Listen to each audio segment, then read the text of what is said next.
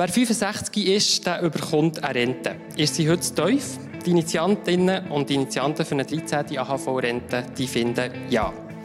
Wir werden immer älter. Muss das Rentenalter darum steigen?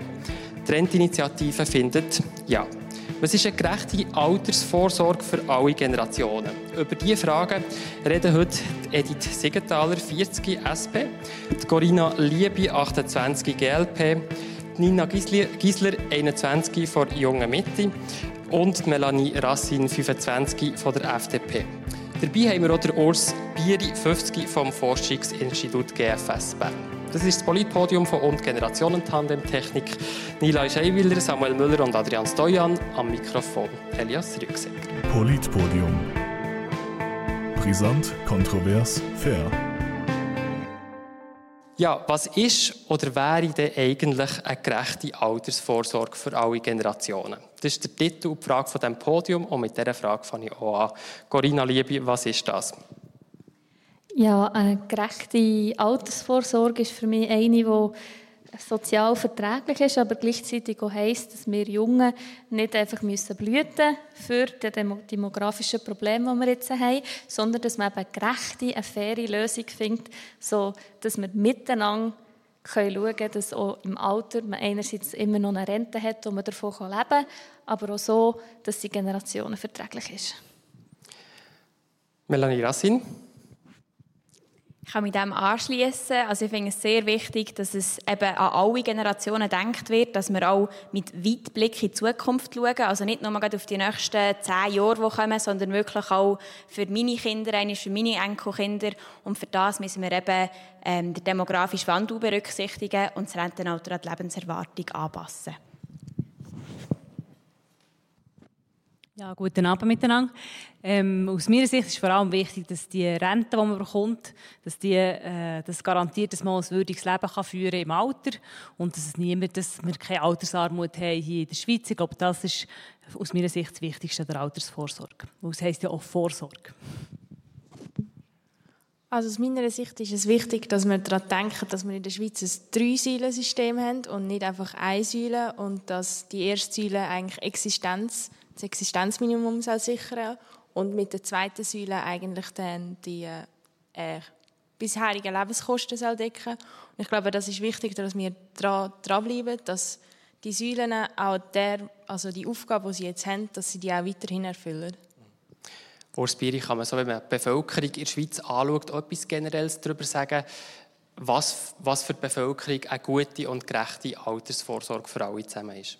Ich glaube, es sind hier ganz wichtige Elemente gesagt worden. Schlussendlich geht es darum, dass die Pensionskasse, die Altersvorsorge insgesamt AHV dafür lenkt, dass man im Alter ein, ein geruhsames und, und äh, zufriedenstellendes Leben kann führen kann. Es geht um mehr als Existenzsicherung, darum auch die mehr als eine Säule.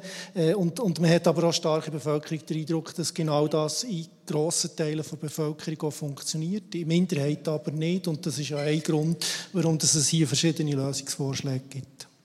Merci vielmals für die erste Runde. Die Alters- und Hinterlassenenvorsorge, kurz AHV, ist selber auch schon ziemlich alt. 1948 haben die ersten Leute in der Schweiz eine Rente bekommen. Etwas ist heute praktisch genau gleich wie 1948, nämlich dass das Pensionsalter 65 ist.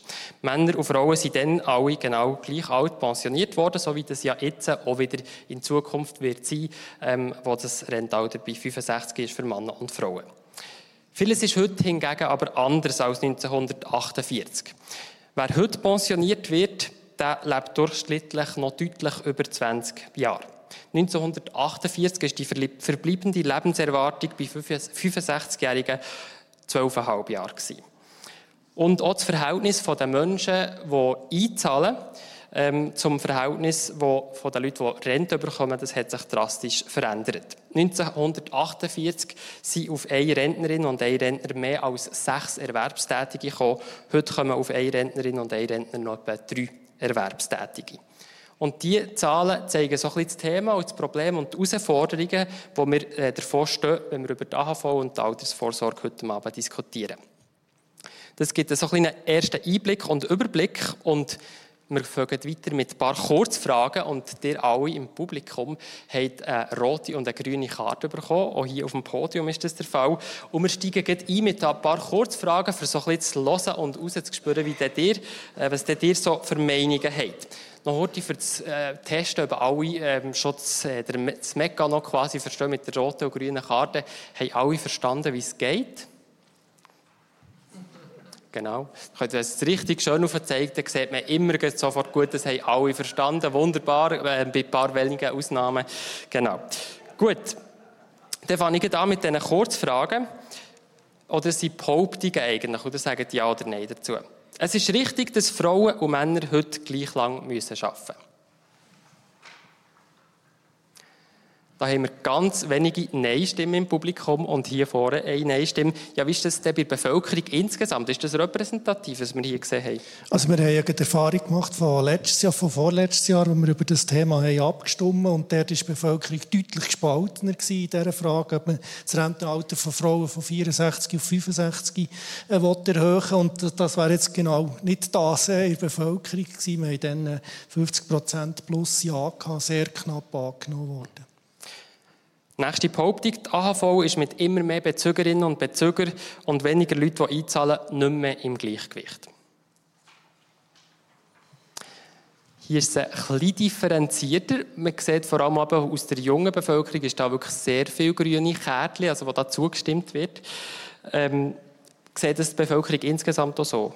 Also das ist tatsächlich die spannendste Frage. Es sind eigentlich zwei Fragen. Es gibt einen Topf, man irgendwie die Altersvorsorge damit finanziert. Und das ist die erste wichtige Frage, ist der Topf zu wenig gefüllt? Ist es unterfinanziert? Da gibt es nicht Einigkeit in der Bevölkerung, aber Mehrheiten gehen von dem aus. Und die, Frage, die zweite, auch genau, genau gleich wichtige Frage, ist das ein strukturelles Problem oder verdienen da gewisse zu viel dran? Und da gibt es unterschiedliche Antworten. In der Bevölkerung haben wir Mehrheit eigentlich das Gefühl, es ist so, man hat zu wenig Geld und ein strukturelles Problem und man sucht eigentlich nach Lösungen. Nächste Behauptung oder Aussage. Das Rentenalter muss langfristig höher als 65 sein. Gut, da haben wir jetzt doch im Publikum eine Nein-Mehrheit eigentlich. Ich würde so sagen, etwa zwei Drittel, ein Drittel. Ähm, Nina Gisler, ähm, ihr habt auch Nein dazu gesagt. Warum? Genau, also aber wie schon gesagt, vor rund anderthalb Jahren haben wir eine Abstimmung darüber gehabt und dort haben wir eigentlich gesehen, dass eigentlich die Bevölkerung nicht unbedingt will, also länger arbeiten und darum ist das eigentlich, also ja, kann man sagen, dass es in der Bevölkerung nicht so angesehen wird. Und das andere ist, äh, dass ein großer Teil der Leute, ähm, also dass es grosser Unterschied ist, wenn man überhaupt ins Erwerbsleben einsteigt und wenn man aussteigt. Das zeigt sich auch anhand von der Bildung und vom Einkommen her. Also jemand, der eine Lehre macht und das Leben lang auf diesem Beruf schafft, der steigt deutlich früher ein, also mit 16 ins Erwerbsleben, anstatt jemand, der irgendwie fünf Jahre studiert und mit 24 fertig ist. Da haben wir jetzt schon ganz viele Argumente gehört, die wir dann sicher auch noch werden können ausrollen miteinander. Das Rentenalter sollte immer an die Lebenserwartung angeglichen werden. Was ist eure Meinung?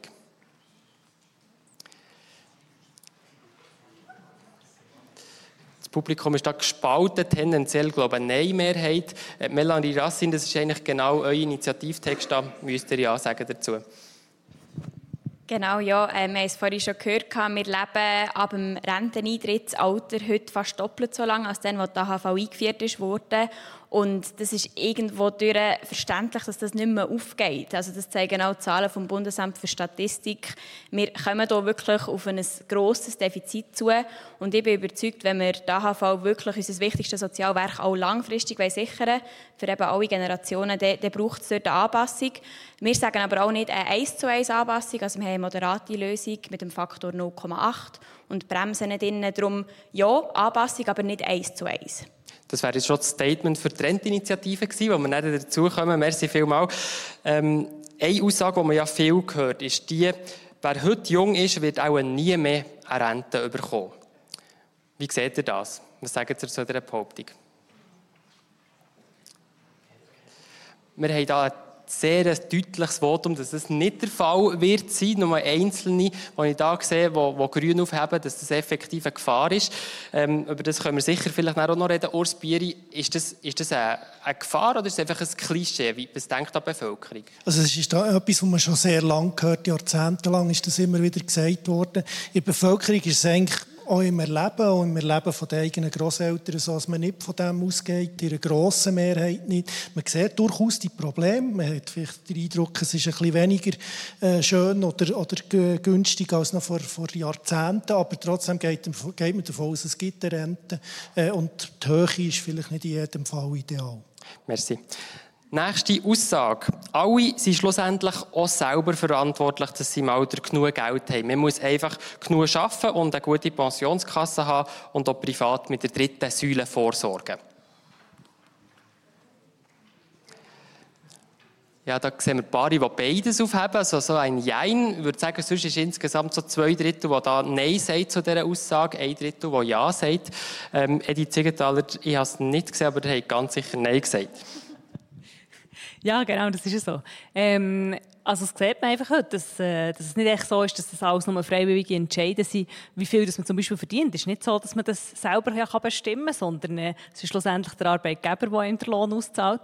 Und ähm, vom Lohn hängt sehr äh, stark ab, ob man überhaupt in eine Pensionskasse kommt, wie viel das man dort kann einzahlen kann. Und nachher natürlich auch dritte Säule, da muss man relativ viel verdienen, dass man die wirklich füllen kann. Äh, und das ist nicht so, dass das automatisch passiert oder dass man das voll in Hang hat. Nächste Behauptung.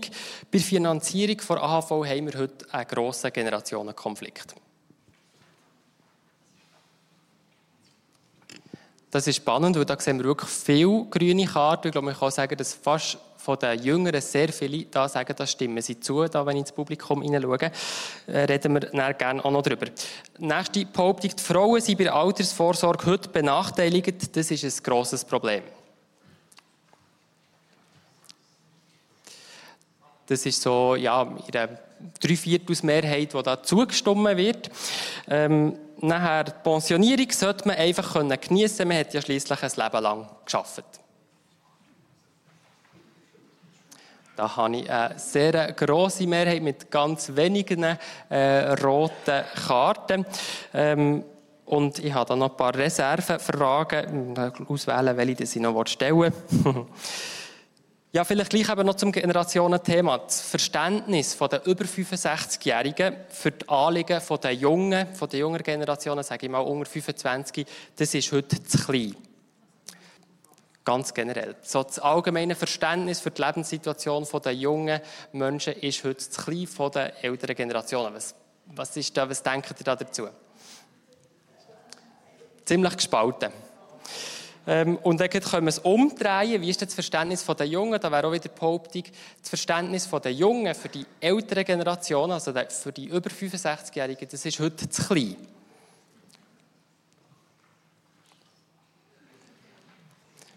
Sieht ähnlich aus. Hier haben wir ähm, ein paar. Ähm, nein, vielleicht können wir noch bei diesem Generationenkonflikt ähm, so ein bisschen bleiben und dann beenden wir damit auch die Kurzfragen haben wir bei dieser ganzen Rentendebatte, äh, schwellt da Generationenkonflikt auf, wo, wo vielleicht auch generell in unserer Gesellschaft vorhanden ist?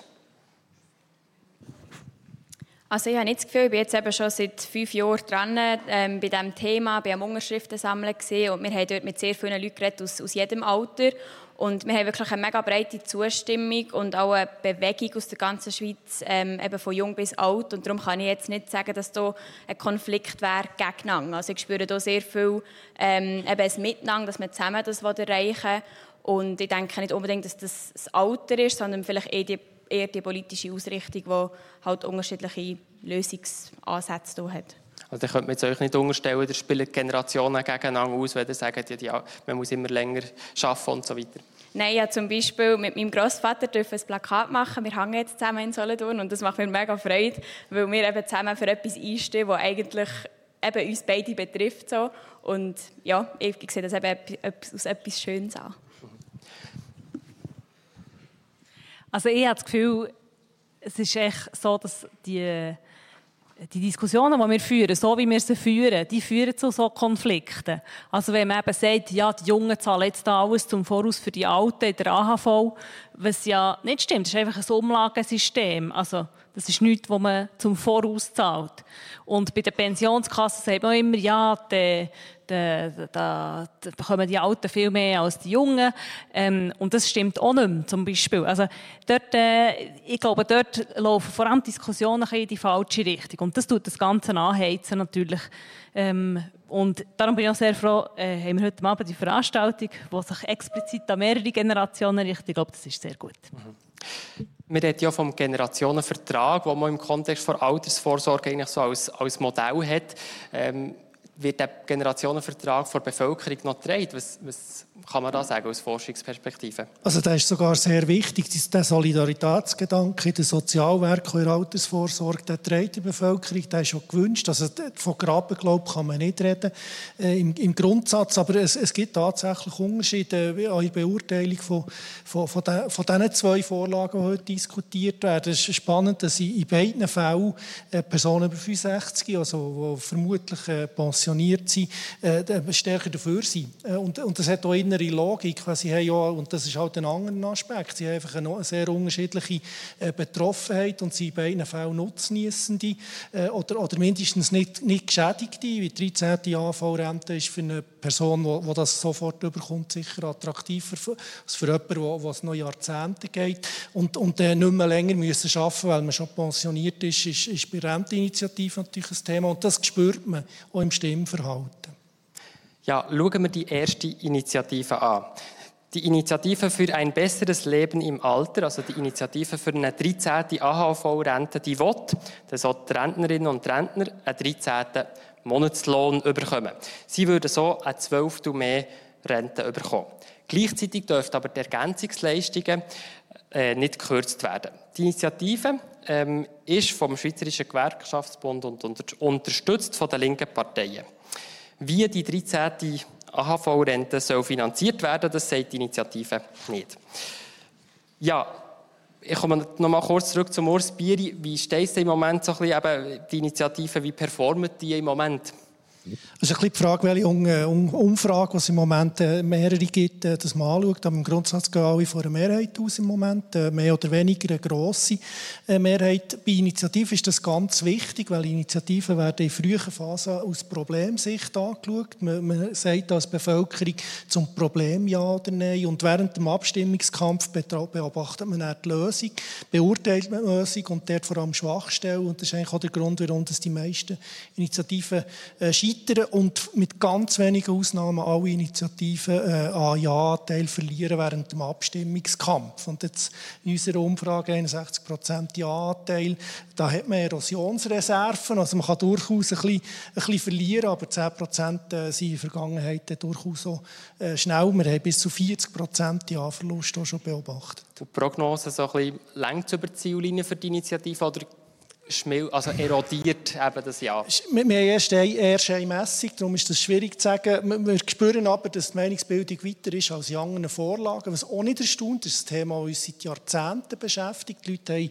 eine Ahnung und eine Meinung zu diesem Thema. Darum ist es vielleicht ein bisschen weniger schrumpf als in anderen Fällen. Ich würde behaupten, es wird knapp. Aber das ist eine reine Behauptung.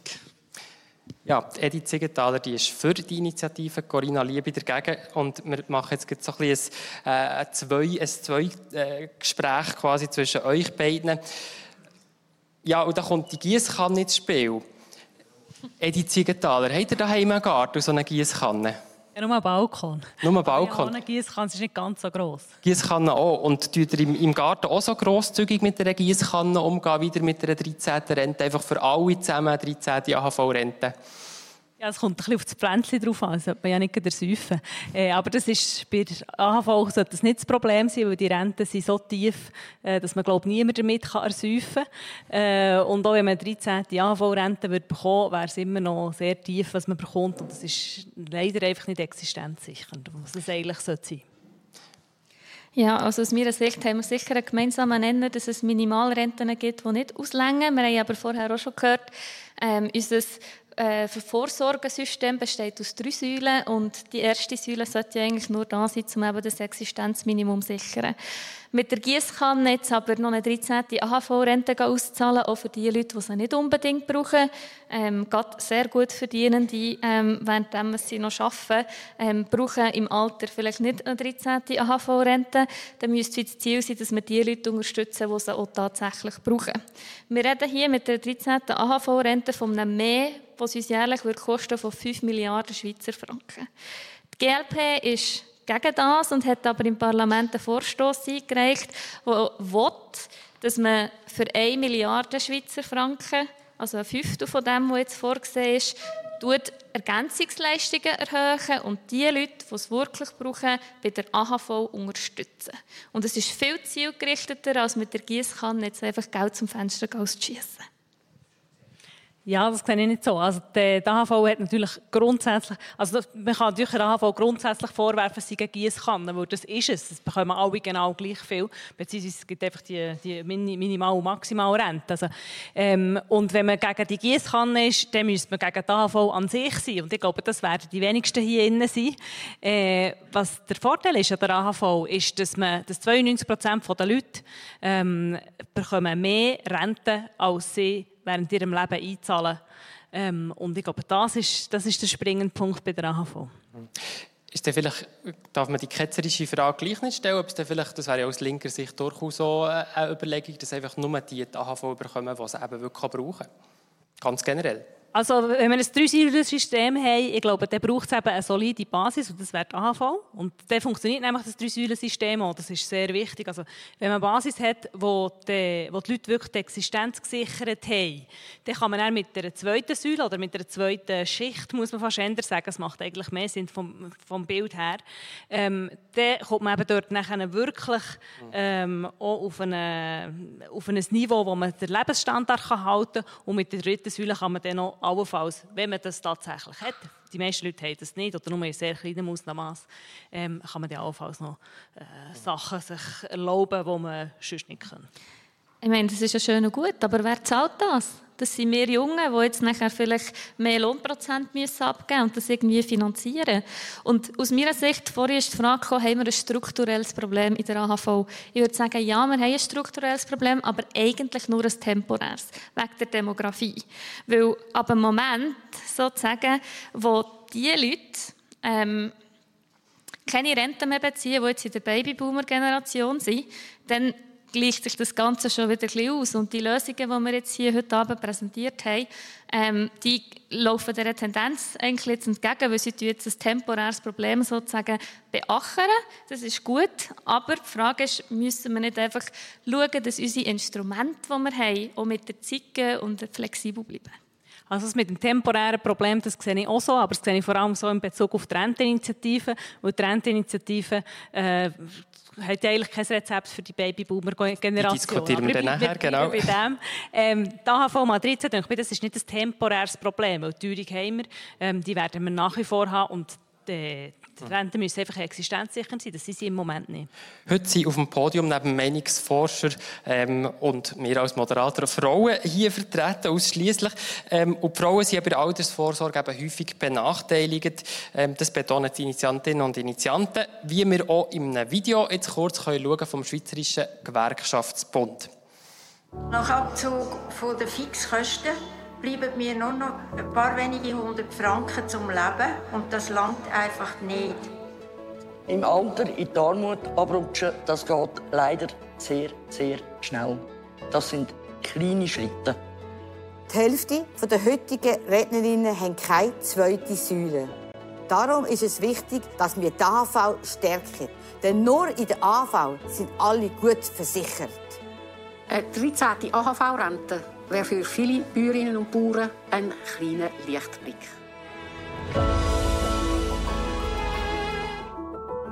Corinna Liebiter findet, AHV soll eben für ein würdiges Leben im Alter länger. Da hören wir jetzt, das ist nicht immer der Fall. Ich negiere das überhaupt nicht. Es ist tatsächlich so, dass es nicht allen lenkt. Und für das haben wir ja genau die Ergänzungsleistungen und die soll man auch erhöhen und schauen, dass eben allen für ein würdiges Leben lenkt. Aber jetzt gerade in diesem Video und im ganzen Abstimmungskampf kommen immer nur die Leute zur Sprache, die es eben nicht lenkt. Aber von all den anderen, von denen hören wir nichts. Ich würde gleich gerne noch heute bei den Leuten bleiben, die es nicht lenkt. Ein Argument könnte ja sein, es gibt so ein gewisses Stigma, Ergänzungsleistungen zu beziehen. Und es ist ja so, dass nicht alle die beziehen, obwohl sie Anrecht darauf hätten. Und das könnte ein Argument sein, man sagt ja, wenn man die 13. AV hat, haben alle ein mehr und es müssen weniger die Ergänzungsleistungen beziehen, ohne dass man die Option ganz abbaut. Äh, das kann man so sehen, aber ich finde, da sind wir nachher wieder bei dem Gießkannenprinzip, das wir vorher schon zusammen diskutiert haben. Ich glaube generell bei der Sozialhilfe ist es wichtig, dass wir auch als Staat versuchen, ähm, Rahmenbedingungen zu schaffen und auch zu schauen, dass wir in der Gesellschaft Hürden abbauen können, dass man eben die Leistungen kann beziehen kann. Und ich persönlich ich finde, man muss sich nicht schämen, wenn man die staatlichen Leistungen in Anspruch nimmt. Für das sind sie ja da, für das haben wir die Instrumente gemacht. Ja, aus meiner Sicht ist es so, dass der AHV allein für eine, für eine würdige, äh, also ja, einfach so, so ein würdiges Leben ermöglichen. Und äh, für das muss man das Existenzminimum decken. Es ist klar, wenn man zum Beispiel in ein Heim muss oder so, dann sind die Kosten wirklich höher und dass man dann auf Ergänzungsleistungen angewiesen ist, äh, das finde ich absolut in Ordnung. Aber wenn man äh, einfach normal lebt äh, und in Rente ist und nachher lenkt AHV nicht. Ich finde, das, das geht nicht. Das ist eigentlich skandalös. Und was noch dazu kommt, es gibt natürlich, oder klar, es gibt das Problem einerseits, dass die Leute, dass die Leute sich nicht getrauen, die ELC äh, zu beantragen. Und es ist schon relativ kompliziert. Also das ist, ist nicht ein einfaches Formular. Und das andere ist noch, es gibt auch die Leute, die so knapp drüber sind, die gerade keine EL bekommen. Für die wäre es auch sehr wichtig, dass sie 13. AHV bekommen. Wir kommen zur Finanzierung. Wir haben es vorher schon angeschnitten bekommen von Corinna Liebe. Ähm, die Zahl, die sie genannt hat, sind die 5 Milliarden. Im Abstimmungsbüchlein stehen 4,1 Milliarden, die mit der Einführung ähm, äh, könnten sein. Es ist ein kleiner Unterschied, aber es ist äh, viel Geld. Das kann man auf jeden Fall sagen. Ähm, Edith Ziegenthaler, die AHV ist sowieso langfristig im Ungleichgewicht. Mit dem würde man es eigentlich mittelfristig wirklich an die Wand fahren, die AHV finanziell. Ja, also ich glaube, man muss einfach politisch handeln, das ist klar. Also man muss schauen, wie man, wie man die Finanzierung will, will angehen. Da gibt es verschiedene Möglichkeiten. Eine Variante ist natürlich mit dem Lohnprozent. Dort haben wir, wenn wir das bei der, in der AHV die entsprechende Erhöhung machen, bekommen wir noch viel mehr Geld raus, als jetzt das angedenkt ist bei der Revision von der zweiten Säule. Dort müsste man sehr viel mehr zahlen, ähm, als das jetzt angedenkt ist für die AHV, für den weniger Geld zu bekommen im Alter. Ähm, und die andere Variante, man sagt, ja, man möchte auch, dass die Rentnerinnen und Rentner etwas daran zahlen, kann man sich überlegen, ob man Mehrwertsteuer auftut. Das ist einfach nicht so sozial, ähm, weil das trifft die jüngeren Einkommen härter. Eine weitere Variante ist, dass man sich überlegt, was es sonst noch für Möglichkeiten gibt, zum Beispiel ähm, Finanztransaktionssteuer ähm, oder äh, Erbschaftssteuer oder dass man aus den Finanzen vom, äh, von der Nationalbank kaufen Also Ideen für mögliche Geldquellen sind zwar da, im Initiativtext steht aber nichts vor Finanzierung. Das ist wahrscheinlich auch bewusst gewählt, dass man es dann politisch kann, ähm, ausbeindeln kann. Was würde es denn für die politische De Debatte bedeuten, Corinna Liebe, wenn man 4,1 Milliarden da irgendwie muss organisieren muss? Ja, wir wissen alle, wie es um Bundesfinanzen steht und vermutlich wird es darauf herauslaufen, dass wir alle die am Arbeiten sind und insbesondere die jungen Generationen müssen das mit ihren Lohnprozent auffahren. Und da kann man bis zu einem gewissen Grad sagen, das ist solidarisch, da bin ich auch einverstanden. Aber wir haben einfach ein Umlageverfahren in der AHV. Das Umlageverfahren heisst, das Geld, das ich heute von meinem Lohn einzahle, das wird direkt wieder ausgeschüttet und für die Rente verwendet von den Leuten, die heute in Pension sind. Das heisst, wenn ich jetzt plötzlich morgen viel mehr Lohnprozent einzahlen, heisst das nicht, dass ich im Alter nachher mehr Geld für meine eigene HV zur Verfügung habe. Sondern wir zahlen jetzt einfach temporär mehr, um den demografischen Wandel aufzufahren. Und da müssen wir schon fragen, ist das generationengerecht? Und können wir den Generationenvertrag so gemeinsam überhaupt noch aufrechterhalten? Also ich gehe nicht davon aus, dass man die Rente später wird senken würde, wenn wir im Rentenalter sind, ehrlich gesagt. Ich könnte mir nicht vorstellen, dass es politisch äh, mehrheitsfähig ist, aber ich bin noch ein bisschen älter, vielleicht äh, habe ich mehr Chancen. Jetzt haben wir da einen freundlichen, aber gleich doch recht bestimmten Schlagabtausch von euch beiden gehört. Vielleicht ganz kurz auf der Meta-Ebene, Corinna Liebe, wo müsst ihr sagen, hat Eddie Ziegenthaler gleich einfach einen Punkt? Oh, das ist eine gute Frage. Also ich glaube, wir sind, wir sind uns definitiv dort einig, dass es Leute gibt, die von der AHV heute nicht leben können und dass wir dort bei diesen Minimalrenten müssen ansetzen und gemeinsam eine Lösung finden. Absolut einverstanden. Umgekehrt? Ja, das vorhin schon gesagt. Also, ich glaube, wir äh, teilen die Analyse, dass die Renteninitiative nicht die Lösung ist. ja, das ist gut. gut, das wäre auch die Überleitung zum nächsten Thema, ähm, zur, ähm, eben zur Renteninitiative, die ich gerne als nächstes würde anschauen würde. Aber zuerst möchte ich noch ihr habt ja alle Publikum, ist reingekommen, selber schon so ein bisschen gesagt, wie stehen sie zu dieser Initiative? Und da haben wir noch die Ergebnisse, die ich da kurz kann anschauen und euch erzählen Bei der 13. AHV-Rente haben wir gefragt, eben, seid ihr dafür oder dagegen? Und da hat die Hälfte gesagt, ich weiss noch nicht genug darüber. Ähm, und sonst ist es sehr breit verteilt. Das wäre so ein bisschen die Stimmung dazu aus dem Publikum. Rentinitiative. Zu der zweiten Initiative, wo wir am 3. März darüber abstimmen, äh, kommen wir jetzt. Die Jungfreisinnigen wollen mit ihrer Initiative für eine sichere und nachhaltige Altersversorgung die Finanzierung von AHV sichern. Das Rentenalter soll Schritt für Schritt erhöht werden bis 66. Im Jahr 2033 wäre es mit 66 Mal so weit. Und zusätzlich soll es nachher einen Automatismus geben. Das Rentenalter soll künftig laufend an die durchschnittliche Lebenserwartung angepasst werden. Zwar nicht eins zu eins, das haben wir vorher von Melanie Rassin schon gehört. Und nach 2033 wäre es jährlich ein Monat mehr, wenn man die aktuelle demografische Entwicklung anschaut. Ja, Urs Bieri, bevor wir in die Debatte hier einsteigen, wie ist die Stimmung bei der Renteninitiative im Moment? Die hat einen schweren Stand. Also es sieht eigentlich genau umgekehrt aus. Wir haben eine Minderheit, die im Moment äh, zustimmen eine Mehrheit, die ablehnen Und es bleibt eigentlich im Bürgerlichen, vor allem im FDP, nahe Lage die Zustimmung und darüber aus äh, führt es kommt sehr schnell zur Ablehnung. Welche Argumente wirken im Moment am meisten dagegen? Also es ist eigentlich genau die Frage äh, zu, zu dem länger schaffen und, und es hat zwei Aspekte. Das eine ist, äh, gibt es einen Zwang äh, zum länger arbeiten, weil wir wirklich ein Finanzierungsproblem haben, das wir irgendwie müssen angehen müssen. Und auf der anderen Seite ist es überhaupt möglich, länger zu arbeiten. Und für wen und, äh, auf, äh, können alle länger arbeiten.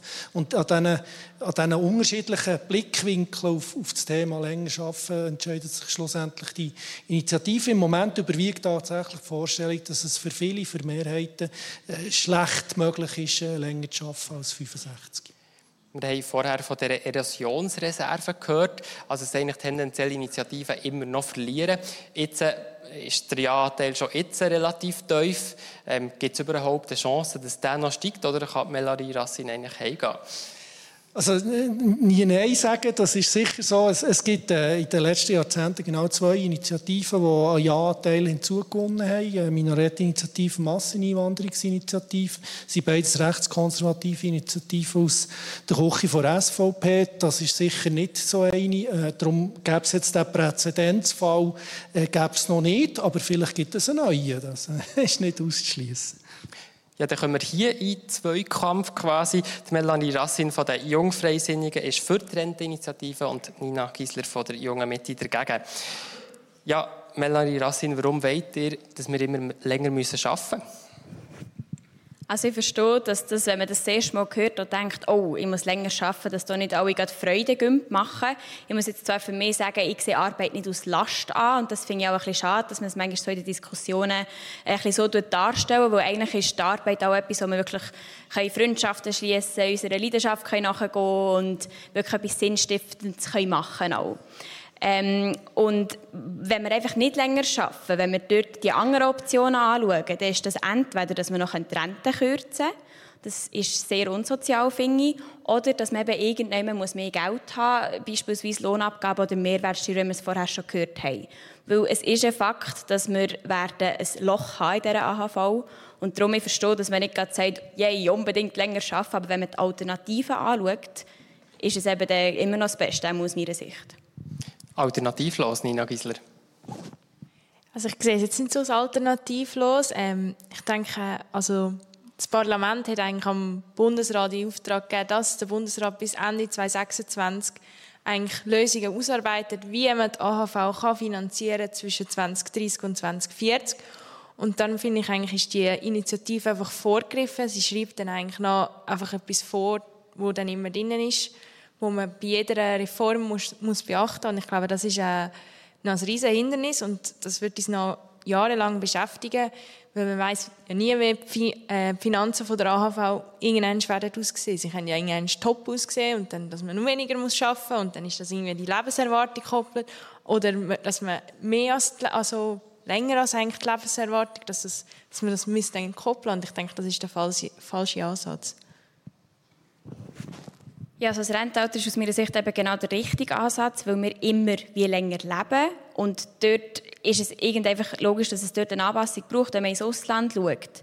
Alle anderen Länder sind jetzt umliegend in den OECD-Ländern, sind sie dran, äh, das Rentenalter 66 plus zu beschließen oder in neun anderen Ländern, wie zum Beispiel Dänemark, Holland, Schweden, Italien und so weiter, die haben schon so eine Kopplung vom Rentenalter an die Lebenserwartung. Also das ist nicht etwas, was wir komplett neu erfunden haben. Das wird auch so gemacht und darum ja, ist das für mich absolut der richtige Weg, dort drüber zu gehen.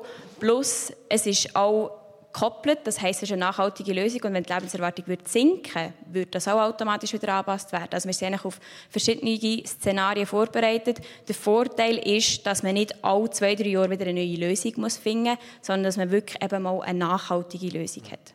Aber wenn das Rentenalter jetzt würde sinken, wir haben ein Finanzierungsproblem und langfristig, das ihr lösen wollt. Und wenn die Lebenserwartung theoretisch würde sinken, müssen ja vielleicht nicht komplett ausgeschlossen ist, wenn wir in die USA anschauen, im Moment, wo die Lebenserwartung wirklich sinkt, dann haben wir eigentlich finanziell ein grösseres Problem, das würdet anrichten in dieser Eventualität. Also wir haben es vorhin gehört, wir haben vor allem jetzt in den nächsten zehn Jahren, wenn die Babyboomer-Generation in Rente kommt, ähm, dort haben wir einen grossen Engpass. Also das ist sicher noch mal ein grösseres Finanzierungsproblem. Aber wir leben dann immer noch länger zu diesem Zeitpunkt. Und dann braucht es ähm, eine Lösung, dass wir eben, wenn wir jetzt schauen, sind wir bei 100 Milliarden Franken kumuliert bis 2050. Es kann sein, dass das wieder ein bisschen sinkt. Die Prognosen waren eigentlich in den letzten Jahren immer sehr genau gewesen, ähm, beim demografischen Wandel. Und dann könnte es eben auch wieder sein, dass es mit einer tieferen Lebenserwartung und tieferem Rentenalter auch wieder aufgeht, ähm, wenn das eben mit der Babyboomer-Generation auch wie ausgeglichen ist. Die Rentinitiative möchte ja eben insbesondere die jüngere Generation entlasten, sagen die Initiantinnen und Initianten. Ihr seid, Nina Gisler, die jüngste heute Abend auf dem Podium. Also voll für euch eigentlich. Ja, nein, ich sehe es eigentlich nicht so. Also ähm, ich habe selber eine Lehre gemacht. Also ich bin mit 16 in die Lehre gekommen. Und also momentan, ich habe dann noch PM gemacht und studiere jetzt. Also ich bin jetzt auch eine von diesen Studenten, aber ähm, ich habe meine Lehre in einer Baufirma gemacht und meine Nebenstifte sind eigentlich Maurer gewesen. Und wenn ich sehe, wie die mit 15, 16 in die Lehre kommen und dann mit 66 immer noch auf diesem Beruf arbeiten, dann muss ich einfach sagen, ja, dann ist das schon ein bisschen fragwürdig und ähm, ich kann auch eben so ein bisschen aus eigener Erfahrung sagen, ähm, es ist eigentlich schier unmöglich, auf dem Bau wirklich, also es gibt das, die Fahrrente, man hat das, man hat das ähm, wir ein System eingeführt im Baugewerbe, aber es ist auch dann noch schwierig für die Leute bis 60 wirklich zu arbeiten, weil die gesundheitlichen Probleme einfach enorm sind die Belastung, der Belastung, die man täglich ausgesetzt ist. Und ich glaube, das ist einfach, die Initiative ist aus meiner Sicht einfach sehr unfair gegenüber denen, die eigentlich tagtäglich äh, die Arbeit leisten. Ja, ich kann es ganz schnell ansetzen. Finde ich einen wichtigen Punkt, den du erwähnt hast. Wir haben das auch immer von Anfang an gesagt, es können nicht alle länger arbeiten. Das ist absolut klar. Es gibt Branchen, eben gerade im Bau, wo es Branchenregelungen hat, ähm, wo eben schon das Rentenalter 60 gilt. Und wir finden, das sollte auch in einer Pflege zum Beispiel kann das auch ausgeweitet werden. Das macht absolut Sinn. Ähm, dort ist einfach, das kann man nicht ins Gesetz schreiben oder in die Verfassung schreiben. Das ist Arbeitgeber und Arbeitnehmer, die dort Lösungen miteinander verhandeln. Und nachher gibt es viele Unternehmen, die sich auch Gedanken machen. Es ist natürlich so, dass man körperlich anstrengende Briefe die Leute länger einfach irgendwann nicht mehr mögen. Wir haben aber viel mehr Digitalisierung. Ich habe heute auch mit jemandem geredet vom Bau, der auch sagt, dass immer mehr automatisiert wird, dass auch Maschinen eingesetzt werden. Ich habe auch einmal mit dem ähm, CEO von Blanzen geredet und der hat gesagt, sie schauen einfach, dass die Leute, die irgendwie mit 50 nicht mehr so mögen, dass man denen auch andere Arbeiten kann anbieten zum Beispiel im Büro. Und so werden wir in Zukunft auch müssen schauen, müssen auch die Unternehmen mitschaffen, dass man dort Lösungen findet für alle. Aber wir werden auch länger gesünder und fitter, das zeigen die Statistiken auch. Wir haben es vorher vor Gießkannen und jetzt kommt es zu dem Elefant, der im Raum steht. Und dazu haben wir auch ein Video von der Kampagne für die Renteninitiative, das wir euch jetzt zeigen. Wir haben ein Problem. Es ist schon lange da, aber wir reden nicht darüber. Die AHV schreibt seit Jahren rote Zahlen und es ist keine Besserung in Sicht. Sie steht unter Druck. Die Politik hat es verpasst, angemessen zu reagieren. Ohne Reform wird die AHV bald bankrott sein. Wir lancieren mit der Renteninitiative eine nachhaltige Lösung. Die Renteninitiative umfasst einen Drei-Stufen-Plan. Gleiches Rentenalter für Frau und Mann, Erhöhung des Rentenalters auf 66 Jahre bis 2032 und Koppelung des Rentenalters an die Lebenserwartung. Wir reformieren die AHV, sicher und nachhaltig. Ja zur Renteninitiative. Ja, der rosarote Elefant wird immer grösser. Er ist nicht so ein herziger Elefant wie der hier. Ähm, eigentlich kann man sie eins zu eins übertragen. Der rosarote Elefant, das sind einfach die älteren Menschen unserer Gesellschaft. Das ist irgendwie schon ein bisschen populistisch, Melanie Rassin. Nein, absolut nicht. Eben, es ist äh, unser wichtigstes Sozialwerk, das genau auf dieser Generationen Solidarität basiert. Und darum ist es eben umso wichtig, dass wir auch, wir haben es vorhin gehört, wir zahlen jetzt jedes Mal von unserem Lohn die Abzüge. Und das muss einfach für die Leute auch eine Perspektive geben, dass sie wissen, sie bekommen das im Alter noch zurück. Und wenn wir jetzt nichts machen, ist das nicht der Fall. Ich habe es gesagt, 2050 sind wir bei 100 Milliarden kumuliertes Defizit, also alles zusammengerechnet. Stand heute bekommen wir Jungen keine Rente. Und ich lese sehr viel, ich mache auch Social Media für die Renteninitiative, ich lese sehr viel auf TikTok, wo viele junge Leute drauf sind. Wieso sollte ich dort überhaupt noch einzahlen? Und das, man muss einfach eine Perspektive haben für die Zukunft und dann ist man auch wieder bereit, dort einzuzahlen und eben für alle Generationen zu schauen.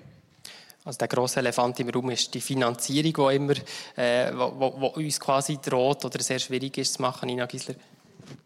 Ja, also Finanzierung ist ein Problem. Und ich denke, also mit dem Rentenalter aufsetzen wird das nicht besser, weil, wie schon gesagt, die Leute, die sich eine frühe Pensionierung leisten können, das sind auch die mit den hohen Gehältern, die zahlen auch relativ viel in die AHV ein.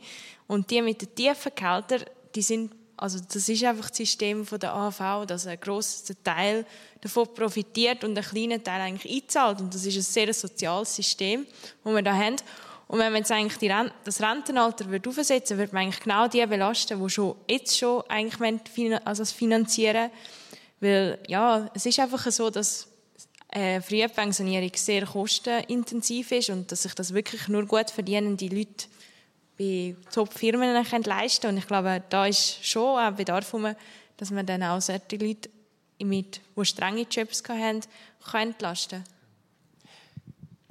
Also wir haben schon gesehen, ein sehr grosser Teil äh, von unserer Bevölkerung arbeitet im Büro. Wir haben einen grossen Teil, wo eben, es gibt sicher die körperlich anstrengenden Berufe immer noch, aber auch dort Digitalisierung, Automatisierung, das kommt alles auch und eben sehr viele Leute arbeiten im Büro und können auch länger arbeiten und wollen auch länger arbeiten. Ich kenne so viele Leute, die sagen, hey, mit 65 ist bei mir noch nicht fertig, ich, ich habe die Motivation auch noch etwas länger zu machen und das ist ja auch schön. Und darum, eben, die Alternativen sind einfach, wir müssen mehr Lohnabgaben zahlen, mehr Mehrwertsteuer. Und das ist dann vor allem, was die Pizzer belastet. Die, die jeden Tag arbeiten, die müssen dann für alles mehr zahlen und das Leben wird einfach teurer. Und das finde ich unfair. Es fängt ja mehr und länger zu arbeiten, höre ich sich aus, Nina Gisler. Ja, also ich höre es ein bisschen anders. Ich habe es auch schon anders gehört. Ähm, Digitalisierung, also klar, man sagt immer, man redet nur immer von den Leuten ähm, auf dem Bau oder äh, in der Pflege. Aber ich finde auch, man darf auch nicht vergessen, im Büro findet die Digitalisierung statt. Und wenn ich jetzt, also ich stelle mich jetzt vor, ich wäre 60 und ich muss noch all die neuen Programme lernen und wüsste, ja, eigentlich in fünf Jahren brauche ich das nicht mehr.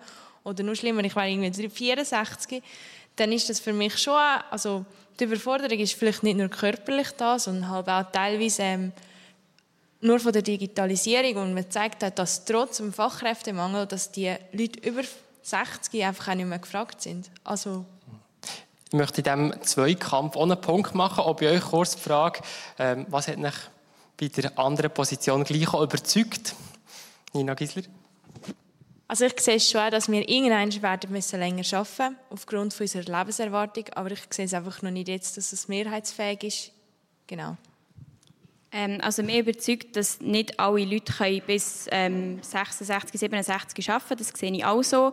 Wir haben in der Initiative einfach auch mal eine Stossrichtung vorgegeben, dass wir beim Rentenalter ansetzen Wie das genau umgesetzt wird, das ist auch Sache vom Parlament. Also eine Lebensarbeitszeit wäre für uns durchaus auch denkbar. Ich habe auch mit 15 eine Lehre gemacht, ähm, habe eigentlich immer geschafft seitdem und ja, ich sehe auch, dass man dort vielleicht mit Beitragsjahren arbeiten könnte. Das kann man alles noch diskutieren.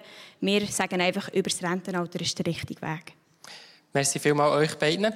Ähm, wenn wir die Rentinitiative anschauen, wie das Publikum da das hat bewertet, wo ihr da zur Tür seid heute Abend, dann haben auch hier äh, ein grosser Teil gesagt, ich weiss noch zu wenig über die Initiative. Ich hoffe, das ist jetzt schon ein bisschen anders geworden.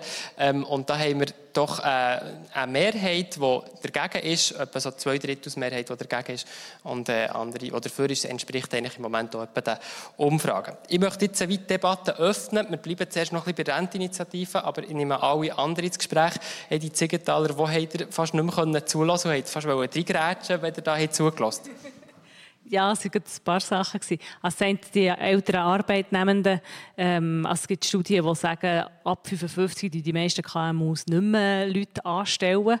Und das macht es natürlich dann schon sehr schwierig, wenn man das Rentenalter einfach auftut und sagt, die Leute sollen dann länger arbeiten. Und das andere ist das von der Lebenserwartung. Also, man kann nicht davon ausgehen, dass das einfach immer weiter steigt.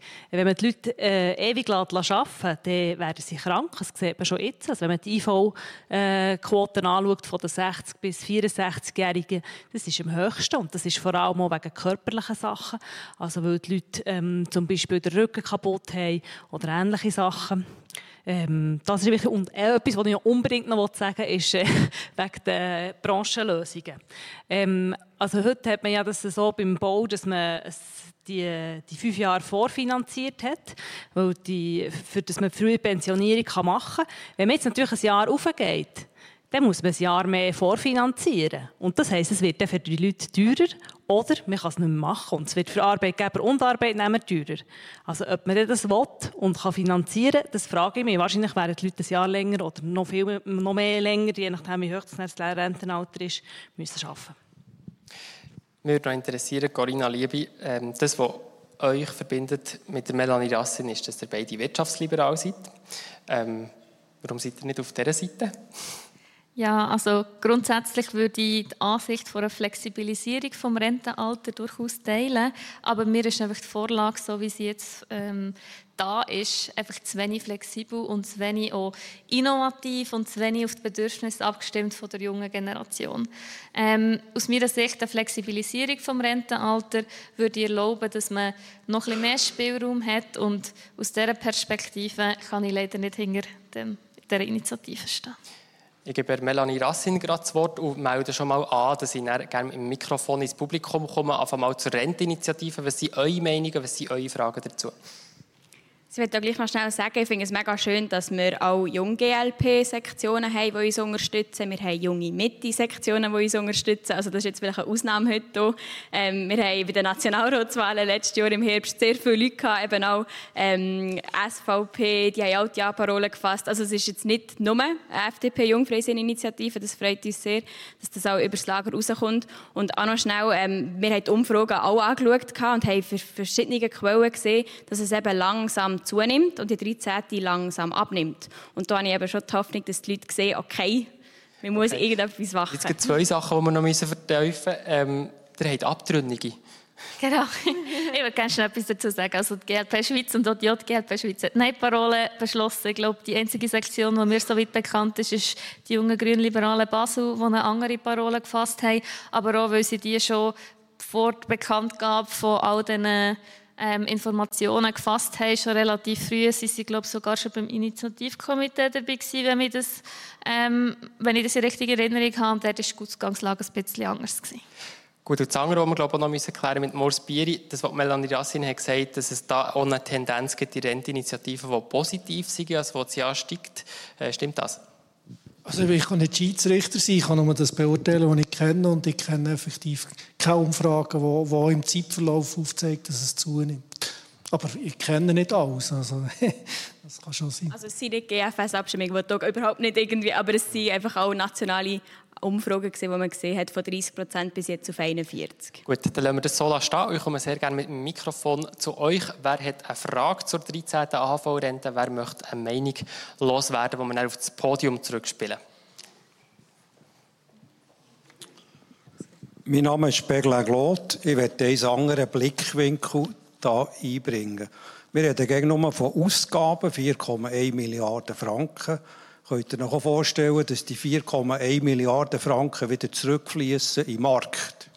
Als Grossvater, Babyboomer und Rentner schauen wir auch Kinder zu Kindern. Wir geben auch Geld aus für die Kinder, dass die oder die Eltern von diesen Kindern arbeiten können. Merci, das ist eine Frage zur 13. AHV-Rente. Ähm, wer möchte da Stellung nehmen? Mhm. Ja, kann ich gerne etwas dazu sagen. Also bin ich absolut einverstanden. Es ist natürlich so, also so wie wir heute die Kinderbetreuung organisiert haben in der Schweiz, ist man sehr stark angewiesen auf Großeltern. Ähm, und ich glaube, äh, die jungen Familien könnten wahrscheinlich nicht so viel arbeiten, wenn die Großeltern nicht würden entsprechend zu den, zu den Kindern schauen. Und äh, die 13. AHV-Rente ist natürlich so. Das, ist, äh, das gibt den Leuten mehr Geld im Sack, für nachher auch zu konsumieren und das Geld auszugeben. Das fließt natürlich wieder in die Wirtschaft völlig einverstanden. Corinna Liebe, das ist eigentlich ein Boost für die Wirtschaft, die 4,1 Milliarden. Ja, ich meine, man kann zu allem irgendwie Verbindungen ziehen. Ich verstehe den Punkt natürlich. Ähm, grundsätzlich finde ich es aber wichtig, dass wir dort an einem anderen Ort ansetzen und schauen, dass die unbezahlte Care-Arbeit, die wir in der Schweiz haben, auch entsprechend entschädigt wird. Das müsste aus meiner Perspektive aber nicht über die AHV passieren, sondern ist eine separate Initiative wert. Weitere Punkte aus dem Publikum? Ich sehe da hinten einen. Ich habe gerade diese Woche im K-Tipp gelesen, dass ähm, die AHV ziemlich gut weg sei. Und heute habe ich jetzt gerade gehört, ähm, in den roten Zahlen, jetzt frage ich mich gerade, was ich da so glaube, weil sie haben von Millionen geredet, die man jedes Jahr auf die Seite tun kann kann sonst gerne etwas dazu sagen. Das stimmt, bis 2030 ist die AHV gesichert. Ähm, dort haben wir jetzt auch, weil wir kleinere Reformen gemacht haben, haben wir immer so Päckchen gehabt. Wir haben einmal, ähm, das kannst du vielleicht auch noch besser sagen, wir haben ja die Lohnprozent schon erhöht, wir haben den Mehrwertsteuerteil, der dort auch reinfließt, ähm, das Frauenrentenalter, das neu ist gekommen. Das hilft eigentlich, dass die AHV bis 2030 kurzfristig gesichert ist. Wenn man aber nachher die Zahlen vom Bundesamt für Statistik anschaut, geht es eben dann schnell wieder runter, weil man sieht einfach so kurzfristige Finanzierungen, das ist halt nicht nachhaltig. Und man sieht, das kumulierte Defizit ist bei 100 bis 130 Milliarden mit, mit der heutigen Lebenserwartung. Ich würde gerne noch schnell ergänzen. Also das stimmt natürlich, aber also das Video muss man vielleicht auch zur, äh, zur Verteidigung sagen, ist noch vor einer Zeit gemacht worden, mal bevor man die AHV 21 hatte. Ähm, aber es ist so, also die, AHV schreibt im Moment überhaupt nicht rote Zahlen. Sie hat, äh, sie hat jährlich Überschüsse. Der Bund geht davon aus, dass bis ins Jahr 20 30, 32 äh, so bleibt. Und was man auch muss sagen, das Bundesamt für äh, Sozialversicherung hat, äh, glaube vor zwei Wochen oder so eine Pressekonferenz gemacht und sehr klar gesagt, dass eigentlich bis, äh, bis auf zehn Jahre raus äh, sind die Prognosen so verlässlich, die man macht. Ähm, was weiter rausgeht, ist eher im Bereich der Spekulation. Also vor allem, wo es halt auch darum geht, wie hoch das, äh, das Wirtschaftswachstum ist, wie hoch das die Löhne sind. Weil schlussendlich ist das da, wo die, die Lohnsumme tut ja schlussendlich ähm, bestimmen, wie viel Einnahmen das die AHV hat. Und das ist nicht so einfach zu berechnen, wie, wie viele Leute die Rente sind. Also ich will nicht Stellung nehmen zur Lücke. Was mir einfach wichtig scheint, ist, dass die Altersvorsorge eine sehr lange Zeitdauer, bis irgendeine Reform überhaupt in Gang kommt und umgesetzt wird. Also die letzte AV-Revision, die, in Runde ist, schlussendlich angenommen wurde, ist 1995 gewesen. Und wir haben dann bis 2018 fast 20 verschiedene Vorlagen an Runden schlussendlich oder im Parlament verworfen. Und, und wir jetzt sieben Jahre gehört, wo wir quasi Zeit haben für die nächste Reform, äh, tönt es auf den ersten Blick nach viel. In Schweizer Politik ist das nicht sehr viel Zeit.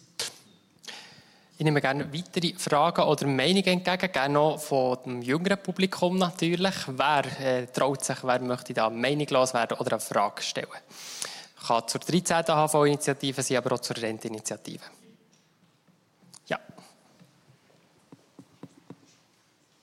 warum kürzt man nicht einfach bei anderen Orten und würde das Geld nach sinnvoll in die AHV investieren? Merci vielmals. Das ist eine Frage, die ich gerne von Melanie Rassin etwas hören ähm, Also, wie wir vorhin gehört haben, so Finanzierungen, also der Ueli Moore hat das mal gut gesagt, wenn man würde, ähm, Militärbudget auf Null setzen würde, oder wenn man würde, ähm, die Entwicklungshilfe komplett streichen würde, das sind ja Ausgaben, das würde nie nachher länger. Weil eben die Dimension, die 100 Milliarden Defizit, die wir haben, wenn man schaut, der Gotthard Basistunnel, der hat 12 Milliarden gekostet, Corona-Kosten waren etwa bei 30 Milliarden gewesen. und es ist halt mega viel Geld, das man nicht einfach mit ein bisschen zusätzliche Finanzierung halt langfristig lösen kann die Fragestellerin hat er, glaube ich, noch nicht ganz überzeugt. Sie schüttelt nämlich noch den Kopf. Den Kopf. Ähm, aber es, es, geht noch in ein Thema rein, das äh, Edi Ziegenthaler mir im Vorgespräch hat, äh, hat ähm, gesagt Es geht nicht nur darum, jetzt aus eurer Sicht, was man kann finanzieren kann, sondern auf eine Art, was man will finanzieren Könnt ihr vielleicht das noch ein ausführen? Ja, also aus meiner Sicht ist es ganz wichtig, dass wir die Sozialwerke so gestalten, dass die Leute tatsächlich sozial abgesichert sind. Ähm, und zuerst mal muss man, muss man schauen, was ist echt der Bedarf, was brauchen wir. Und aufgrund von dem kann man nachher dann schauen, wie man es finanzieren will. Da gibt es immer verschiedene Möglichkeiten und da kommt es halt auf die politischen Mehrheitsverhältnisse drauf an, wie das schlussendlich umgesetzt wird. Ich würde gerne noch schnell etwas dazu sagen. Es ist tatsächlich so, dass die Bundesfinanzen aktuell auch nicht mega rosig sind. Also wir haben gar nicht so viel Puffer, wo was wir überhaupt können, Sachen gehen, wegstreichen in Anführungszeichen. Und es gibt auch Orte, wo man einfach nicht sparen will, zum Beispiel bei der Bildung. Also da würde ich mich sehr konsequent dagegen wehren. Und da ist dann so ein die Frage, ja, wo könnte man überhaupt sparen? Und das ist eine sehr schwierige Diskussion, die das Parlament bei der Budgetdebatte immer wieder führt. Und ich glaube, wir haben den Puffer einfach auch nicht, dass man dort ähm, noch Geld hin und her schieben könnte. Merci vielmals für die Grundsatzfrage und auch die Grundsatzantworten. Ähm, weitere Fragen oder Meinungen aus dem Publikum? Ja, sehr gerne. Merci. Ähm, ist die Renteninitiative eigentlich nicht eine Referenzrenteninitiative? Weil eigentlich trifft es ja nur das Referenzalter. Also Leute, die sich jetzt leisten können, in Frühpension zu gehen, werden ja weiterhin in Frühpension gehen. Also zum Beispiel, wenn man die Versicherungsbranche anschaut, dann gehen ja Leute schon relativ früh in Pension. Und das heisst, die Trendinitiative wird eigentlich nur Leute betreffen, die sich eine Frühpension nicht leisten können. Also zum Beispiel Leute, die im landwirtschaftlichen Sektor arbeiten. Also die Leute würden ja alle auch länger arbeiten. Also es ist ja einfach ein Referenzalter, das man hat, wo, wo durchschnittlich an die Lebenserwartung gekoppelt wird. Das heisst, es ist für alle gleich hoch. All die Leute, die sich früher würden pensionieren können ja auch nicht einfach sagen, jetzt ändere ich fünf Jahre nochmal ändern. Also alle, die ihren Beitrag dazu leisten. Und wir haben es vorhin eben gehört, wir haben ein Drei-Säulen-System. Ich, bin jetzt, ich zahle seit ich 20 bin in die Pensionskasse hinein, ich bin erst ab 25 ich zahle in die dritte Säule ein, ich bin selbstständig, ich habe nicht extrem viel Lohn, aber mir ist es einfach wichtig, dass ich sage, hey, ich gehe vielleicht einiges weniger in die Ferien und dafür tue ich jetzt schon auf die Seite für mich. Und findest du dann, ich sollte bestraft werden, wenn ich ein, zwei Jahre eigentlich, äh, früher kann pensioniert werden kann, weil ich jetzt ja schon für das spare? Also ich finde, das muss man halt schon auch sehen, man zahlt das natürlich und man bekommt auch weniger nachher AHV, wenn man sich früher pensionieren Das ist ein recht grosser Gap dort. Stimme von der anderen Seite dazu. Dann kommst ja, ich nochmal zu dir voraus, das mit du zufrieden bist mit den Antworten. Das mit dem, mit dem Bestrafen finde ich schon eine sehr äh, heavy Aussage. Also, weil es ist nicht so, dass man einfach, kann, das habe ich schon am Anfang gesagt, es ist nicht so, dass man einfach herauslesen kann, wie viel Lohn das man bekommt und wie viel das man auf die Seite tun für die, für die Altersvorsorge. Das ist nicht etwas, wo man einfach die freie Wahl Aber unser Lohnstandard ist sehr hoch in der Schweiz, das müssen wir auch sehen. Ja, es ist so. Es gibt sehr viele Leute, die ähm, wo, wo schlussendlich einfach äh, zu wenig Rente haben, insbesondere Frauen. Mhm. Ja, hat das überzeugt? Wer hat mich überzeugt? Ich habe beides sehr überzeugend gefunden. das ist sehr sympathisch. Voilà, merci vielmals. Weitere Fragen? Meinungen? Ja. Ja, jetzt legen die Jungen richtig los mit Fragen. Das ist ja toll. Vorher war von Überschüssen noch die Rede, die es jährlich gibt. Mich würde interessieren, was passiert mit denen und wieso tun wir das nicht sauber anlegen, dass wir es in Zukunft nutzen können. Das macht man. Das ist äh, de, äh, das, äh, das Geld von der AHV, das wird, das wird angelegt, ähm, hat relativ gute Performance ähm, und ist auch sehr viel günstiger angelegt als in der zweiten Säule, wo es viel mehr Verwaltungskosten gibt. Ich bleibe gerade dahinter, weil da so viele Fragen sind. Wer möchte noch Fragen stellen? Du hast auch schon ein Zeitchen die Hang gehabt. Ich war in den letzten zehn Jahren zwei Frauen sehr nahe, die einen ganz ähnlichen Lebensverlauf hatten. Beide zusammen haben 45 Jahre lang gearbeitet. in den schwersten Berufen, die man sich vorstellen kann, nämlich als Bergbäuerin dann als Sozialpädagogin in einem Heim für geistig und körperlich schwer Behinderte und ein Leben lang in der Pflege in einem Altersheim. Sie haben beide nebenbei, in Anführungszeichen, nebenbei noch alleine ein Kind großgezogen. Und dann sind sie 65 geworden. Und was haben sie bekommen? 2200 Franken total und ein bisschen darüber aus. Und wenn ich an diese Zahlen denke und höre, was dir, Frau Rassin, sagt und dir, Frau Liebe, dann werde ich einfach unsäglich wütig. Und für mich gibt es nur eins, für solche Leute eine existenzsichernde AHV-Rente und die würde mindestens 3300 Franken im Monat betragen. Und wegen dem Geld müssten wir uns keine Sorgen machen. Wir besteuern unsere steuerfreien Milliardäre und Multimillionäre. Wir besteuern sie rückwirkend und kräftig und dann müssen wir uns über die Finanzierung keine Sorgen machen. Das waren sehr klare Worte, die ich gerne von Melanie Rassin und Corinna Liebe dazu ja, Ich würde gerne etwas dazu sagen. Ich bin direkt angesprochen worden. Ähm, Ihr habt meine Lösung heute Abend schon gehört für das Problem. Ich bin einverstanden, dass das Geld nicht lenkt und dass man mit Ergänzungsleistungen dort muss unter den Arm greifen muss. Also ich, ich, sehe das auch so, dass wir eben genau die Leute, die das wirklich brauchen, dass wir dort gezielt ansetzen können und eben nicht mit einer Giesskanne. Und vielleicht noch schnell die Rückfrage, haben Sie Teilzeit geschafft? In diesen, in den Brief? Nein, nein, nein. Weil, also, wir bleiben, sonst, wir bleiben hier vorne. Ja, einfach noch schnell eine Frage, weil das finde ich noch wichtig. In der zweiten Säule sind Leute, die Teilzeit arbeiten, momentan wirklich benachteiligt. Und dort brauchen wir eine Lösung. Und wenn wir sagen, eben, dass, dass Frauenrenten tiefer sind, dann ist das häufig das Problem, dass viele Frauen ähm, früher eben auch noch Teilzeit geschafft haben und durch das jetzt weniger Rente haben. Und dort braucht es unbedingt eine Lösung. Bin ich voll bei euch. Kann, kann Nina Gisler da ein bisschen vermitteln? Ja, also ich finde einfach, die Lösung liegt eigentlich auf der Hand. Also die Leute, die zu wenig haben, also die brauchen, also die, die zu viel, fangen wir von vorne an. Also die, die zu viel haben, die brauchen die eigentlich nicht mehr. Und die, die zu wenig haben, die brauchen mehr. Und ich finde, der Lösungsansatz ist einfach darin, dass man Minimalrenten aufsetzt. Weil die ist ja, es langt, die, die jetzt zu wenig haben, die haben zu wenig. Und also, es wird ja nicht so sein, wenn die 13 AHV angenommen wird, dann wird der, der jetzt die Maximalrente bekommen hat, das wird der sein, der jahrelang voll immer eingezahlt hat, der wird auch den Maximalbeitrag bekommen. Und die Person, die nur die Minimalrente hat, momentan jetzt, die wird auch nur die bekommen. Es ist nicht so. Also das Ganze ist eigentlich dann wieder sehr unfair. Die Reichen werden eigentlich bevorzugt. Also jemand, der einen hohen Lohn hat und x Jahre geschafft hat und immer Vollzeit, der wird eigentlich immer mehr bekommen. Also es ist eigentlich unfair gegenüber dem, der jetzt schon weniger hat schafft eigentlich nur ein grösseres Ungleichgewicht rein. Ja, sage ich gerne etwas dazu.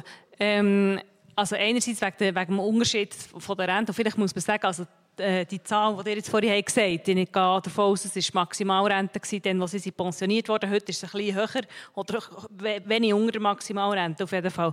Und heute ist ja die Maximalrente 2450 Franken, äh, was wirklich nicht enorm ist. Minimalrente ist aber auch nicht viel tiefer. Ähm, das heisst, es gibt, nicht, es gibt nicht so einen wahnsinnigen Unterschied, äh, wie viel mehr oder weniger dass man, dass man bekommt mit der 13. Und dann muss man auch noch sehen, dass Leute, die voll haben eingezahlt, also äh, die, die vollen Rentenjahre haben, äh, die sind in der Regel relativ nach an der Maximalrente. Sie glaube etwa äh, bin ich nicht ganz sicher, aber ich habe im Kopf sind 70 bis 80 Prozent, die Maximalrente bekommen oder nachher Maximalrente sind bei der AHV. Ähm, das heisst, die allermeisten bekommen tatsächlich nachher die 13 Jahre in dieser Höhe. Was anders ist, ist bei Leuten, die nur teilweise in der Schweiz haben gearbeitet haben, die, die, die, die Jahre haben, die, die fehlen. Kurze Response. Äh, ich finde es gleich noch schnell wichtig zu betonen, eben, wir reden jetzt nur von der ersten Säule, aber Leute, die eben das ganze Leben lang gearbeitet haben, die haben auch eine zweite Säule, wo der Arbeitgeber, meistens auch noch mehr, jetzt gerade im Baubereich, der Arbeitgeber mehr einzahlen als der Arbeitnehmer. Und das, eben, muss es immer im grossen Ganzen betrachten. Ich finde es schwierig, wenn wir jetzt sagen, eben nur die AHV lenkt nicht. Klar gibt es Leute, die nur die AHV haben, die eben die Beitragslücken haben und die zweite Säule nicht haben können aufbauen Und dort kann man eben genau gezielt ansetzen. Aber dass wir wirklich alle drei Säulen halt immer, immer sehen. Ich finde es schön, die Öffnung auf die drei Säulen, weil das wäre vielleicht noch so ein kleines Experiment, das ich ausprobieren möchte, wo man mir im Vorfeld zwar geraten hat in meinem Team, dass ich es vielleicht nicht so probieren aber ich probiere es jetzt gleich. Ähm, und zwar, äh, vor den Kulissen, bei so Abstimmungspodien gibt es immer klar Pro und es gibt Contra. Oder? Man tut einfach, ja. Geht darum, wer überzeugt mehr und man hat so das Gefühl, Grautöne gibt es nicht und alle zusammen wissen, ja, im Leben gibt es eigentlich vor allem Grautöne, also es gibt das dazwischen. Darum möchte ich mich eigentlich mal für drei Minuten vom Podium verabschieden und schauen, wie ihr zu viert eine nächste AHV-Reform oder eine nächste Reform in Bezug auf unser ganzes Altersvorsorgesystem herbringen. Auf welche zwei, drei Punkte könnt ihr euch einigen? Ich gebe euch mal zwei, drei Minuten Zeit. Ja, vielleicht einfach als Ausgangslage. Es ist tatsächlich schon dass, so, dass so eine BVG-Reform, die aus meiner Sicht sehr gut ist, ähm, schon da ist und dass auch eine AHV-Reform, egal was jetzt bei dieser Abstimmung rauskommt, schon ähm, geplant ist für das oder nächstes Jahr. Ich bin nicht sicher, wenn es das im Parlament behandelt wird, aber das ist auf jeden Fall schon im Tun. Das heißt, auch wenn jetzt die Initiative beide wird abgelehnt werden, heißt das nicht, dass wir einfach stillstehen und nichts im AHV-Bereich passiert. Und auch bei den anderen Säulen. Also in AHV würden wir ja schon stillstehen. In der zweiten Säule stimmt es, aber wir haben es vorhin gehört, wir, wir haben schon viele Reformen gehabt, die eben keine Mehrheit gefunden haben und darum ja, fände ich es schön, wenn wir hier einen Kompromiss finden. Dann können wir vielleicht eine neue Initiative starten. Ja, also bei der ersten Säule wird schon eine Reform kommen. Das ist, äh, dass der Bundesrat hat den Auftrag bis 2026 etwas vorzulegen. Also er muss eine Reform vorlegen. Ob sie dann, wie es dann im Parlament damit passiert, das kommt auf das Parlament drauf an, logischerweise. Ähm, was ich wichtig fände, ist, dass wir die drei Säulen wirklich neu ausrichten. Also, dass wir sie so ausrichten, dass wir mit der AHV tatsächlich existenzsichere Rente haben. Und das heisst, sie müsste höher sein, als sie jetzt ist. Und dann könnte man nachher in der zweiten Säule auch die Reformen machen, die man jetzt zum Teil will, aber die ehrlich gesagt sehr viel zu teuer sind, für was man schlussendlich rausbekommt, so wie es jetzt ausgestaltet ist. Ähm, wenn man hingegen herbringt, dass die meisten Leute nicht mehr EL müssen beziehen müssen, äh, die, eine, die eine tiefe Rente haben, dann hat man die Probleme mit der zweiten Säule nachher weniger ähm, und könnte dort sich überlegen, was man mit dem Koordinationsabzug zum Beispiel macht. Ja, also ich denke, dass man bei der zweiten Säule zurück auf den Punkt kommt, dass es eigentlich nicht ein Umlageverfahren ist, sondern ein Kapitaldeckungsverfahren. Das ist momentan ist es ja so ein kritisch und darum muss man eigentlich unbedingt den Umwandlungssatz abtun, weil auch dort, eben, die Lebenserwartung ist eigentlich gestiegen, aber das Rentenalter nicht. Und momentan sind das äh, 6,8 Prozent, die gerechnet wird und eigentlich würden auch 6 Prozent länger. Und ich glaube, das ist auch wichtig, dass man das anpasst. Genau. Ja. Also mir ist wichtig, dass unser Konzept ähm, sozialverträglich ist, gleichzeitig aber auch generationengerecht und bedarfsorientiert. Dass wir nicht einfach Geld zum Fenster rausschießen, sondern dort Geld gezielt einsetzen, um es zu brauchen. Und etwas, was mir auch noch sehr wichtig ist, ist, dass die Frauenbenachteiligung, die wir bis jetzt hatten in den Sozialversicherungen, gerade in der zweiten Säule mit dem Koordinationsabzug, dass die nicht mehr da ist, dass wir dort wirklich eine geschlechtergleiche Behandlung haben die nächste AHV-Reform steht noch nicht ganz, habe ich das Gefühl. Aber das ist doch spannend gewesen. Ähm, mich würde interessieren vom Urs Biri, jetzt unabhängig von diesen beiden Initiativen. Was ist in der Bevölkerung mehrheitsfähig, dass man auf die nächste, wirklich grosse Reform nicht wieder ewig muss warten muss? Das, das, ist effektiv die grosse Frage. Du hast es sehr schön gesagt, es gibt drei Möglichkeiten, wenn man davon ausgeht, dass, äh, geht, es hat zu wenig Geld. Man kann länger arbeiten, das ist die Lösung. Man, man kann mehr zahlen oder früher zahlen, hast du wunderschön erwähnt. Äh, und man kann einfach weniger rüberkommen. Äh, und, und, äh, oder Mischformen davon. Andere Lösungen gibt es nicht. Alle Lösungen hat man schon diskutiert. Man hat alle Lösungen schon im Parlament hin und her gewälzt. Man hat über fast alle Lösungen äh, schon, schon äh, Volk abgestimmt und keine davon hat eine Mehrheit gehabt. Und, und das ist effektiv ein riesiges Problem, dass wir, dass wir aus ganz vielen verschiedenen Gründen äh, blockiert sind in dieser Frage und sich die wirkliche Lösung, wenn sie nicht einfach von selber passiert, wenn sich die Wirtschaft, Finanzmärkte erholen und, und entsprechend da uns Druck rausnehmen, im Moment einfach nicht absehbar ist. Aber das Einzige, was wir spüren, wenn, wenn es schon eine Reihenfolge gibt, äh, ist, ist länger arbeiten und, und weniger überkommen, sicher am unbeliebtesten und früher und mehr einzahlen, ein bisschen beliebter. Wir lassen das mal äh, so stehen. Eine Perspektive, die ja heute auf dem Podium nicht direkt hier war, wir haben es jetzt aus dem Publikum zum Teil gehört, ist, Perspektive der Rentnerinnen und Rentner, von den Leuten, die jetzt heute AHV bekommen. Der äh, Urs Biri hat es gesagt, eben, wie, wie sie in der Mehrheit zum Teil auf die Initiative reagieren, dass es dort Zustimmung zu beiden höher ist als in der gesamten Gesellschaft, was ja sehr interessant ist. Mich würde einfach noch interessieren, wenn ihr jetzt an die ältere Generation oder die ältere Generation über 65 denkt, äh, bei dem Thema, das jetzt heute in der Debatte nicht direkt äh, ist dabei war, was geht euch da noch so ein bisschen durch den Kopf?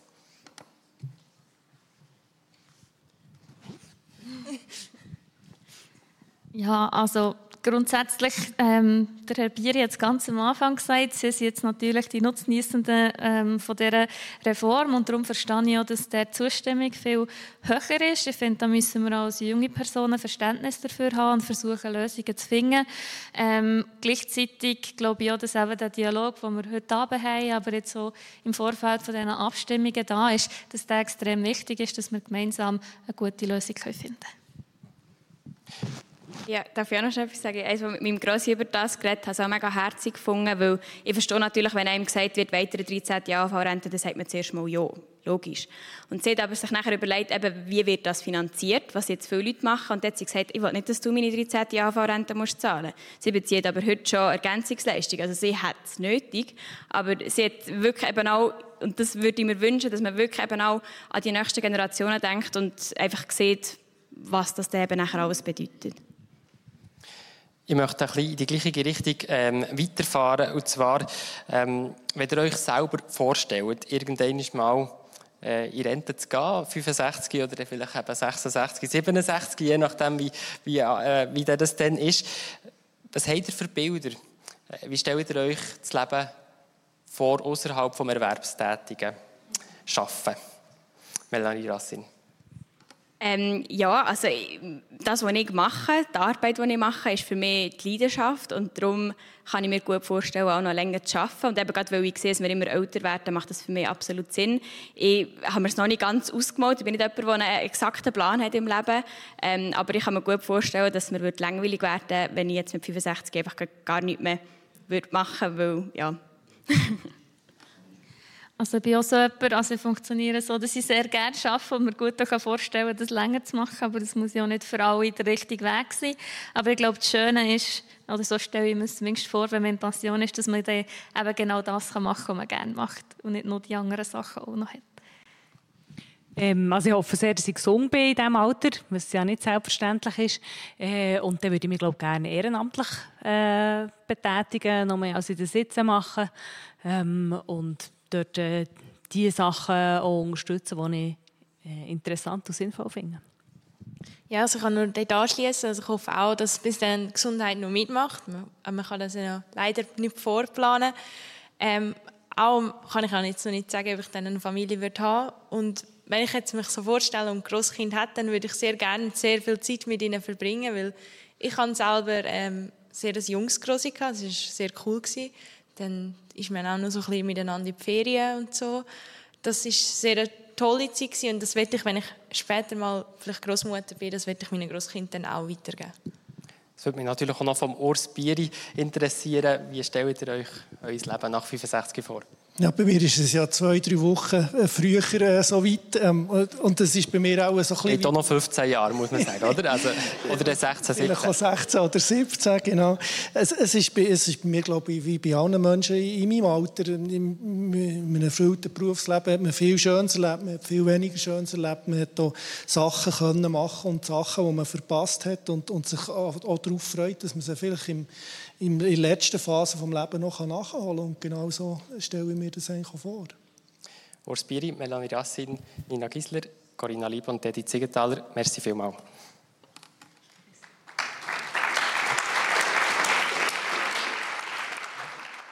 Eine gute AV für alle Generationen. Das war das Politpodium von und Generationentandem aus dem Bärensaal in Thun. Technik Adrian Stojan, Nila Scheiwiller und Samuel Müller. Am Mikrofon Elias Rüegsecker. Alle Politpodien die kannst du online nachschauen und nachhören auf YouTube oder überall dort, wo es Audio-Podcasts gibt. Und am besten auf www.generationentandem.ch. Politpodium. Brisant, kontrovers, fair.